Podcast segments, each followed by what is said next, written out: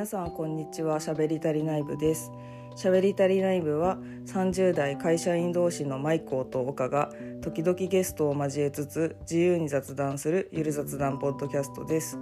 卑屈なのに人が大好きなマイコーと人見知りなのにおしゃべりな岡の2人でお送りしておりましてだいたい毎週金曜の18時頃に更新したりしなかったりしております。よろしくお願いします。今回は自主練会と称してマイクを一人でお送りしております。今日のテーマは映画 RRR の感想です。えーと、RRR というインド映画で3時間ぐらいあるものであのすごく話題になっていて朝のニュースとか、ね、夜のニュースとかでも普通に取り上げられたりネットニュースにもたくさんなっているのでご存知の方多いと思うんですけどあのずっと見に行けなくてやっと見に行くことができたのでその感想を喋りたいなと思ってあの話しております。岡ちゃんも見たいと言っていたんですけどやっぱりあの尺が長いこともあってスケジュール的にあのなかなか見れないと言っていたので一旦ちょっとあのマイコーから感想を話したいなと思っております。あの実は海外出張に行った時の飛行機にあの年始に出張行って飛行機に乗ったんですけどその時もあってちょっと迷ったんですけどやっぱり飛行機で「マリコ!」とか言ってる中でちっちゃい画面で見るもんじゃないよなと思って映画館で見てきたんですけどまあ普通の音響の映画館で見てきたんですけどすごく良かったですね映画館で見て大画面であの迫力ある映像が見れて良かったなと思いました。あの RRR をあの見に行ったきっかけとあと簡単なまあそんなにネタバレしてない予告編のレベルのネタバレのストーリー説明を簡単にしてその後私の好きだったポイントとかを話していけたらなと思います。はいえっと、まず RRR を見に行こうと思ったきっかけなんですけどもともと映画見るのすごい好きなんですけどそんなに詳しいというわけでもなく特にインド映画はもうほぼ見たことがなくて、まあ、何点か見たことあるのがまあ、多分全編は見てないんですけど「ムトゥ踊るマハラジャ」っていうあの日本ですごくあの有名になって日本でもすごく人気になったあのいわゆるボリウッド映画インド映画ブームのあの火付け役になったと言われてる映画とあと,、えーと、アマプラでえーと「巡り合わせのお弁当」っていう全く踊らないインド映画があってそれを見たことがあってあとは、えーとバーフバリこの RRR の監督が前作であの撮っていた「バーフバリ」っていうあのこれもねインドのあの戦闘映画というかアクション映画なんですけどバーフバリの、えー、と前編後編というか 2, 2作2本立てというかあの期間を空けて前後編で公開されてる映画なんですけどバーフバリを見ててでそのバーフバリがすごく面白かったので、まあ、これは RRR も絶対楽しめるだろうこの監督の作風は好きだなと思って、まあ、それで気になって見に行きたいなと思ってたら、まあ、どんどんどんどん話題にもなってすごくもともとバーフバリの監督の自作ってことでそれもあの話題になってたと思うんですけどすごく周りの評判も良かったりっていうので。見に行った人があの、まあ、私の趣味を知ってる見に行った人たちが絶対好きだと思うから早く見た方がいいというあの感想もいっぱい言ってたのでちょっとそれで早く見たいなと思っておりました。あのバーフバリはそもそも何で見たかっていうと多分あの私の確か私の知り合いの中であのマッドマックス怒りのデスロードが好きな人がマッドマックス怒りのデスロードと似た鑑賞感で面白かったみたいなことをあのツイッターかなんかに書いててそれで私もマッドマックス怒りのデスロードがね好きなんであこれは面白いかもと思って見に行ったらまあ大ハマりっていう感じでしたね。なので RRR にもまあ、ちょっと「マッドマックス怒りのデスロード」見たことない方にあの説明ざっくりとするとまあもう本当アクション。アクション映画がメインかな。アクションというかもうとにかくすごい映像の迫力があの一番好きなところなんですけど迫力のあるその戦闘民族の映像で、まあ、多少バイオレンスもあるかなっていう感じでしたね。はい、であのその雰囲気なら見たいなと思って私は結構あの迫力ある映像でそのアクションが展開されてちょっとなんだろう理不尽な暴力はちょっと苦手なんですけどあの戦闘でお互い戦ってるのはすごい好きなのでやり合ってるのが好きなのでまあちょっとそういう楽しみもあるのかなと思ってちょっとストーリーとかはねあんまり調べずに、まあ、このラージャ・マウリ監督の映画なんだ見に行こうかなみたいな感じで行ってみました。はい、というのがちょっと見に行ったきっかけでして、えっと、ストーリー簡単に説明すると「RRR」のポスターってねあの2人の男の人が戦ってる。なんか火っぽいあのエフェクトと水っぽいエフェクトで戦ってるみたいな感じなんですけどこの水っぽいエフェクトの方にいる男性はあのゴーンド族っていうあの民族っていうか部族地元のちょっと素朴な民族のあのその村を守るあの通称で羊飼いって言われてる役割の人。で舞台があのイギリス植民地時代のインド。RRR の映画のロゴにもよく見ると真ん中の R のところに「インディア1920」って書いてあるんですけど1900年代前半のイギリス植民地時代のインドの話。という感じで完全イギリスの支配下に置かれてるんですね。でゴンド族のあの村にあのイギリス人が来てでそのイギリス人があのある少女をね気に入ったって言ってうちに連れて帰りたいって歌がうまくてなんかちょっとヘナタトゥーみたいなのできるヘナタトゥーか分かんないんですけど手にペインティングをできる少女がいてその少女を気に入ったから連れて帰るわよって言って誘拐しちゃうんですよね。で誘拐されたそのマッリっていう女の子を取り戻すためにこのゴーンド族のこの男性のビームっていうこのゴーンド族の羊飼いの人があのイギリスイギリス人にさらわれた女の子を取り戻しに行くっていうのがこの人ですね。で、えーと、その火っぽいエフェクトがついてる方の男性の人はあのイギリス政府管轄の警察官。インド人なんですけどイギリスのまあイギリスの犬みたいなことも劇中で言われたりするんですけど、まあ、実は自分の故郷の村もあのイギリス政府からすごくひどい目に遭っていてでえっ、ー、とあの村人もうお父さんとかもちょっと殺されたりみたいな感じなんですけど村のみんなに「俺は警察官になって組織に忍び込んで村のみんなに武器を届けるから戦えるように」みたいな感じであの約束をしてまあ内内通者というかそのスパイ的な感じであのイギリスの警察に入ってきたっていう感じの人なんですね。なのであのイギリインド人でありながらあのイギリス政府に立てつくインド人は始末したりとか、まあ、その始末っていうかその逮捕して、まあ、その本当に拷問に遭うような目に合わせたりとかみたいなことが仕事の人これがあのラーマっていうこの火っぽいエフェクトがついてる人でこのビームとラーマが出会っってお互いの素性を知らずにあの一方は部族の女の子を取り戻しに来ててイギリス政府に立てついてるで一方はあの自分の村のためだけどイギリス政府に加担してるインド人の人一時的にっていう感じでその2人が素性を知らずに出会って、まあ、友情が生まれるんですけど、まあ、やっぱりね途中で正体にお互い気づいて。まあ、すごい葛藤しながらあの2人であの戦いながらもあの最終的にはねちょっとあのどういう結末になるかまではあの伏せますけどあのっていうようなストーリーですね。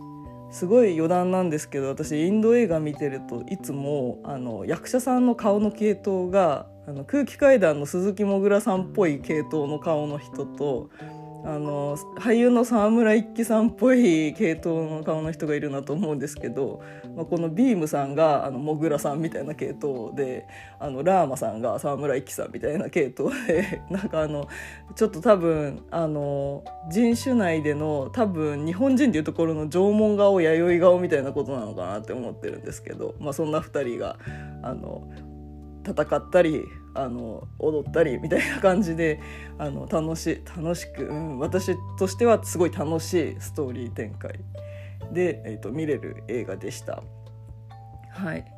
で RR の R あすいません。RRR のあの個人的に好きだった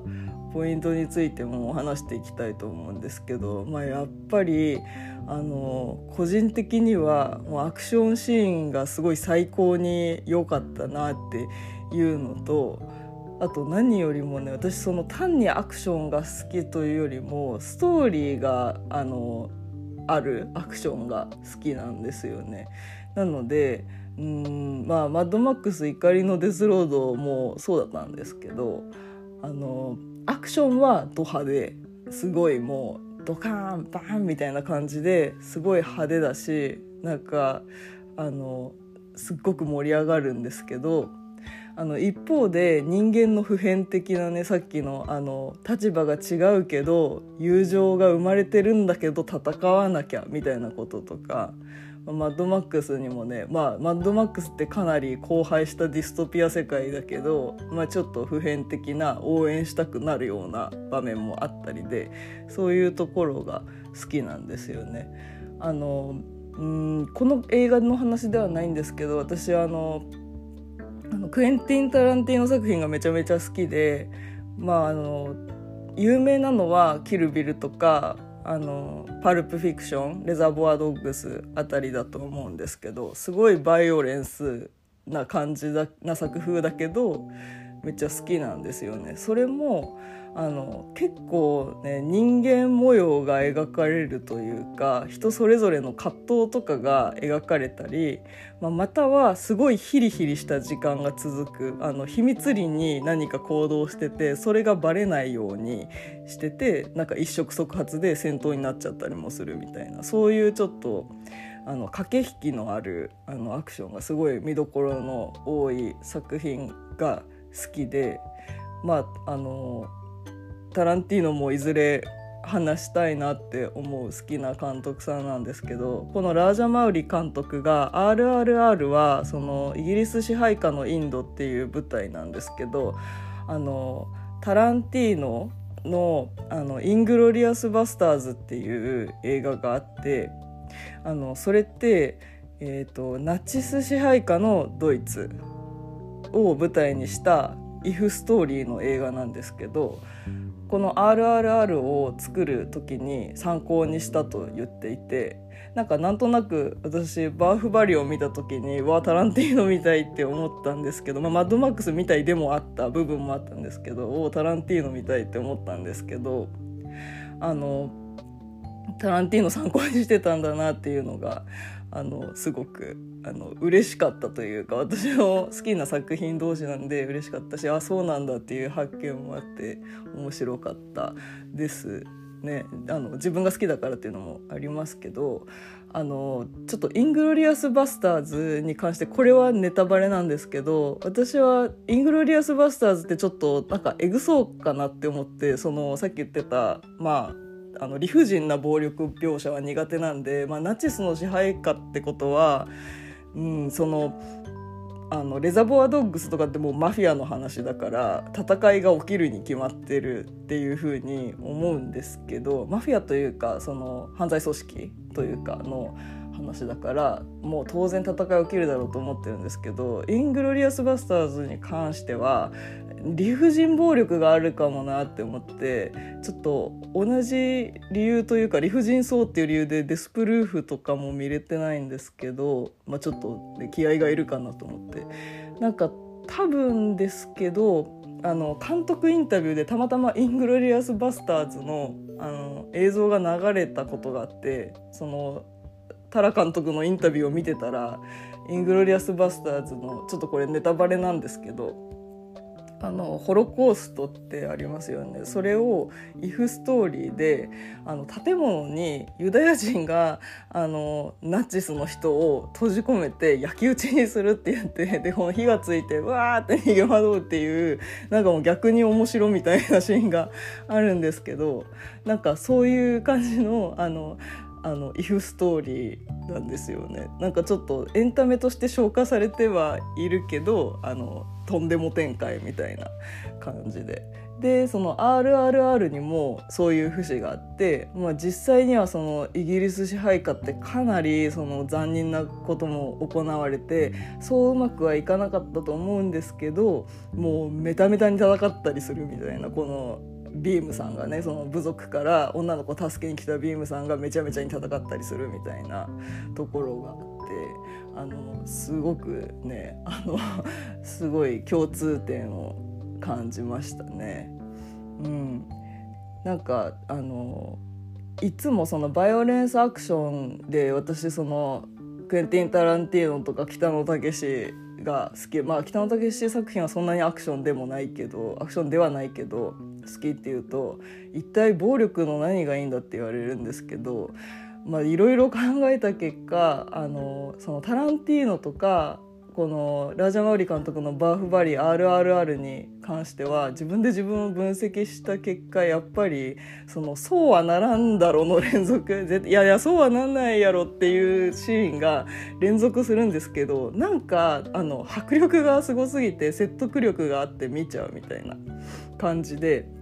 そこがやっぱ面白いのかなって。キルビルとかもあの腕がパンって切れてピャーって血が出たりしていや現実世界ではそんなに血は出ないでしょとか思ったりそんなスピードで手すりは駆け上がらんだろみたいな ことがあったりするんですけどなんか面白いから見ちゃうんですよね。そのあの攻撃されて血の涙は流さないでしょとか思うけどなんかやっぱりうんまあそのタランティーノ作品もこのラジャマーリ監督の作品も絵が綺麗なんですよね。映像が綺麗で構図もかっこよくて色もかっこよくてその舞台美術とか衣装とかあの全て含めてカメラワークとかもかっこいいんですよ。だから何か見ちゃう説得力があってそこが面白いなと思ってます。まあそのバイオレンスが好きなんじゃなくてまあちょっとそのバイオレンスが入ることによる良さってやっぱり緊迫感だったり次どうなるんだろうとかあのあと私は結構「頑張れ頑張れもっとやれ」みたいなあのお互いに戦ってるやつはね思ったりするんでなんかそういうアトラクション的面白さがあるところが好きなのかなと思ってます。なんか結構ねそのなんかなんでそのダークファンタジーが好きなのかみたいな言われることがあるのでちょっとこれを撮るのを機に考えてみたんですけどそこが、うん、好きだなと思いました。なんかねあの RRR とか、まあ、これってこのラージャ・マウリ監督独自なのかインド映画独自ではないと思うんですけどなんか普通の人間なのに超人的な人がいっぱい出てくるんですよ。まあ、例えばそのさっき挙げたタランティーノ作品とか北野武作品だとあの人って普通の人あの超人的な人ではないと思うんですよ。で一方で超人が出てくる映画ってあると思うんですけど、まあ、例えば分かりやすく言うとマーベルとか DC みたいなスーパーパワーを持ってますとか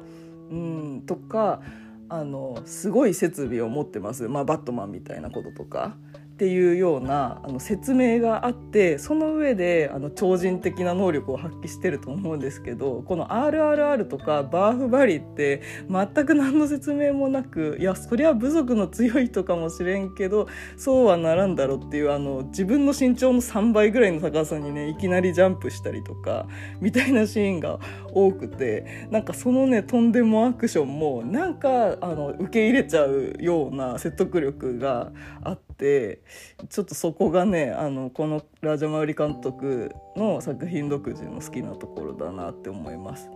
うん、なんかな馴染みのあるっていうかよく見る題材で説明すると、まあ、例えば「ワンピースとかで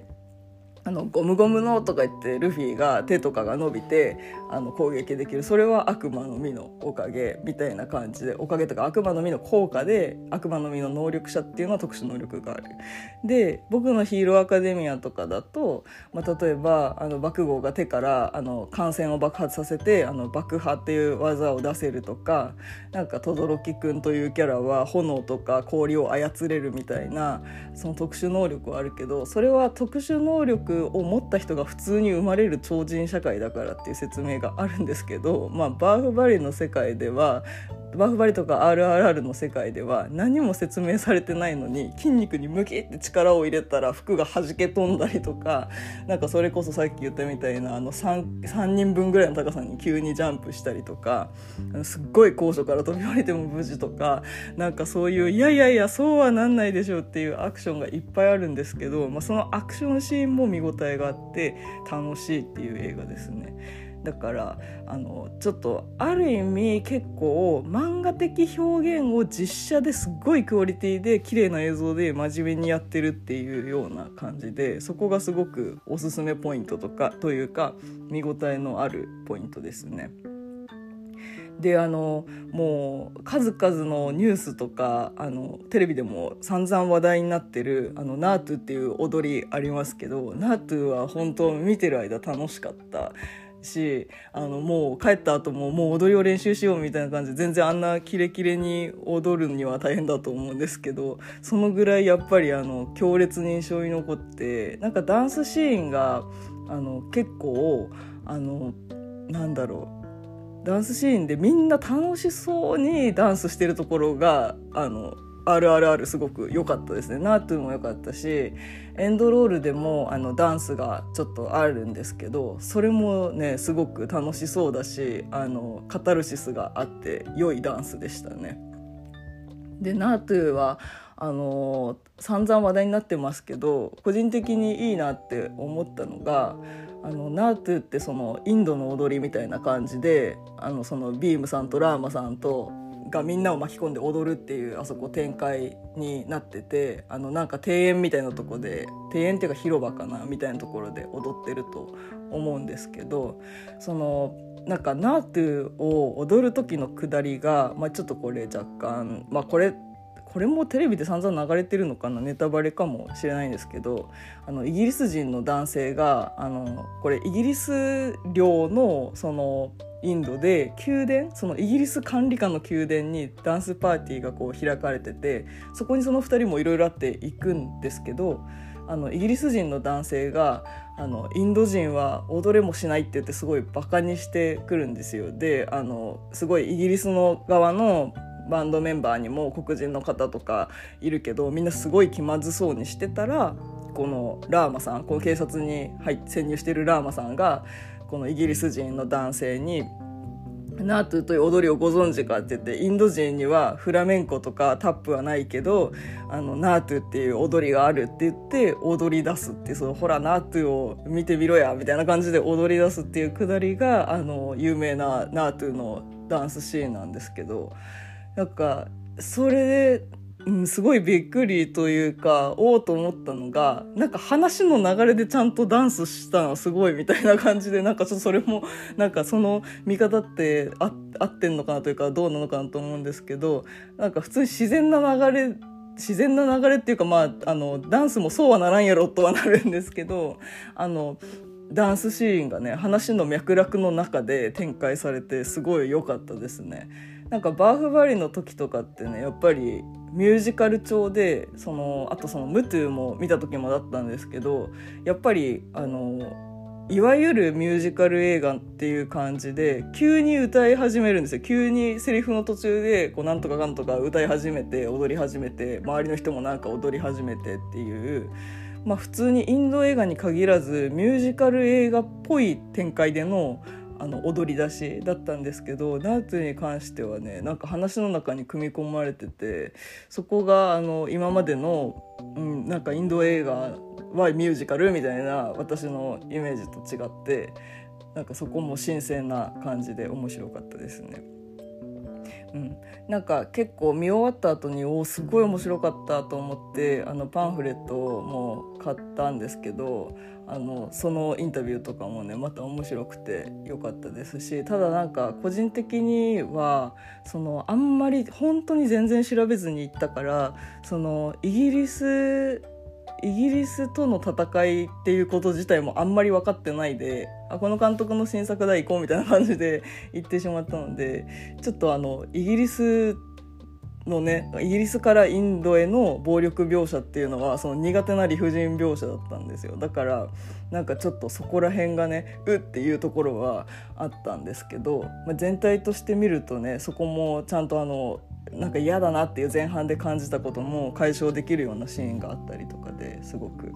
良かったですね。まあなんかすごいドルビーアトモスとかあの iMAX での上映もちょっともしまだやってる劇場があれば是非もう一回ぐらいあの自分の思うあの快適に見れる映画館でこの間見たんですけどもう一回ぐらいもっといい音響とか迫力のある映像とかで見たいなとちょっと思っております。すごい余談なんですけどあのインターバルがあるあのこの映画って3時間ぐらいあるのでインドではあの休憩時間が挟まったみたいで途中で。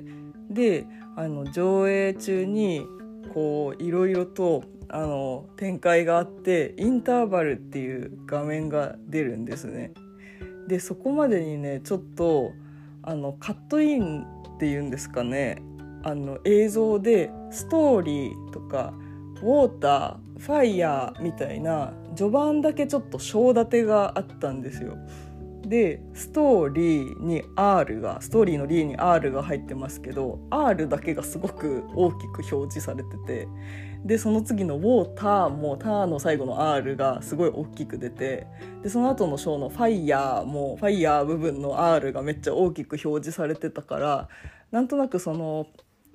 あの映画鑑賞前のそのチケット買う段階の注意でこの作品のオリジナリティを尊重するオリジナオリジナル版を尊重するためにインターバルっていう表示が出ますけどってカタカナでインターバルって書いてあったんですけどあのインターバルはありませんって書いてあってあそうなんだなんかインターバルみたいな暗転画面が出るのかなと思ってたんですけどそのストーリーファイウォーターファイヤーを見た時点であこれインターバルの R も大きくしてくるだろうなと思ってなんとなくそう思いながら見てたらインターバルが出た瞬間にインターバルって R のところが RRR になっててあそこ RRR なんだと思ってちょっと若干面白面白くてちょっと笑いそうになってしまったんで笑うところじゃないんですけど別にでもまあそういうちょっとねあのなんというかあの映像のその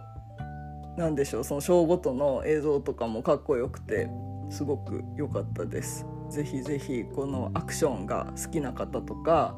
まあ、それこそタランティーノ好きな人とかあのマッドマックス怒りのデスロードが面白かったって思う方はあの楽しめるような映画になってると思いますしあのもちろんダンスシーンが楽しいとかそういう良さもあるのであのぜひあのまだあのやってるみたいなのであの近くで3時間ぐらいあるのでちょっと時間がある方は見ていただけたらなと思います。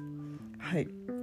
ちょっとこんな感じであの映画2人で見た映画とかはもちろん2人でやっていきたいんですけどあの自分で見た映画でちょっとこれ話したいなっていうやつもたびたび自主練会として上げていこうかなと思いますのでよかったら今後もよろしくお願いします。今日はここまでです。ありがとうございました。